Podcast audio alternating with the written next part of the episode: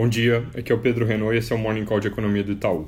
Comentando hoje um pouco mais sobre o coronavírus na Ásia, a gente tem mercados da região sentindo algum alívio com a percepção de que a crise não é tão séria quanto foi no caso de epidemias anteriores. Já tinha comentado ontem que o vírus parece ter uma taxa de mortalidade que é inferior à do SARS em 2003. Além disso, uma coisa que ajuda é que a reação do governo chinês dessa vez foi bem mais rápida que no passado e isso deve ajudar na contenção. Ainda assim, esse é um assunto que deve continuar sendo um ponto de atenção, dado que o número de casos registrados na China continuou subindo e é natural que faça isso durante pelo menos alguns dias. Também houve um primeiro caso registrado em Hong Kong e um nos Estados Unidos.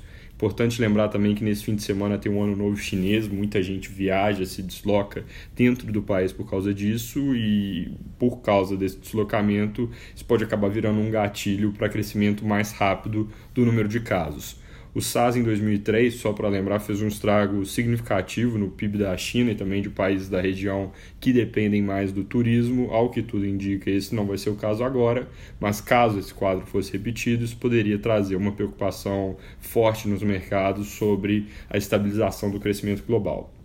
Mudando de assunto, olhando um pouco para o Brasil, hoje a delegação do Brasil em Davos tem um encontro com investidores para apresentar a carteira do PPI para esse ano e para o próximo. Segundo os jornais, vão ser apresentados um total de 115 projetos que têm potencial de levantar 264 bilhões em investimentos distribuídos ao longo dos próximos anos, mais cerca de 55 bi em privatizações. Também na linha de levantar mais caixa, segundo o Estadão, o BNDES nesse ano deve transferir cerca de 15 bi para o governo via pagamentos de dividendos, além de devolver 85 bilhões para o Tesouro, seguindo a estratégia que já existe de reduzir o tamanho do banco, reforçar a caixa do governo. Na nossa conta, quando a gente faz cenário, a gente trabalha com 7 bi de dividendos e 75 bilhões de devoluções, então essa notícia, no fundo, mostra que o alívio de caixa pode acabar sendo um pouco maior, ponto positivo para o governo. Segundo o Globo, fazer esses pagamentos envolve provavelmente venda por parte do BNDES de ações da Petrobras ao longo desse ano.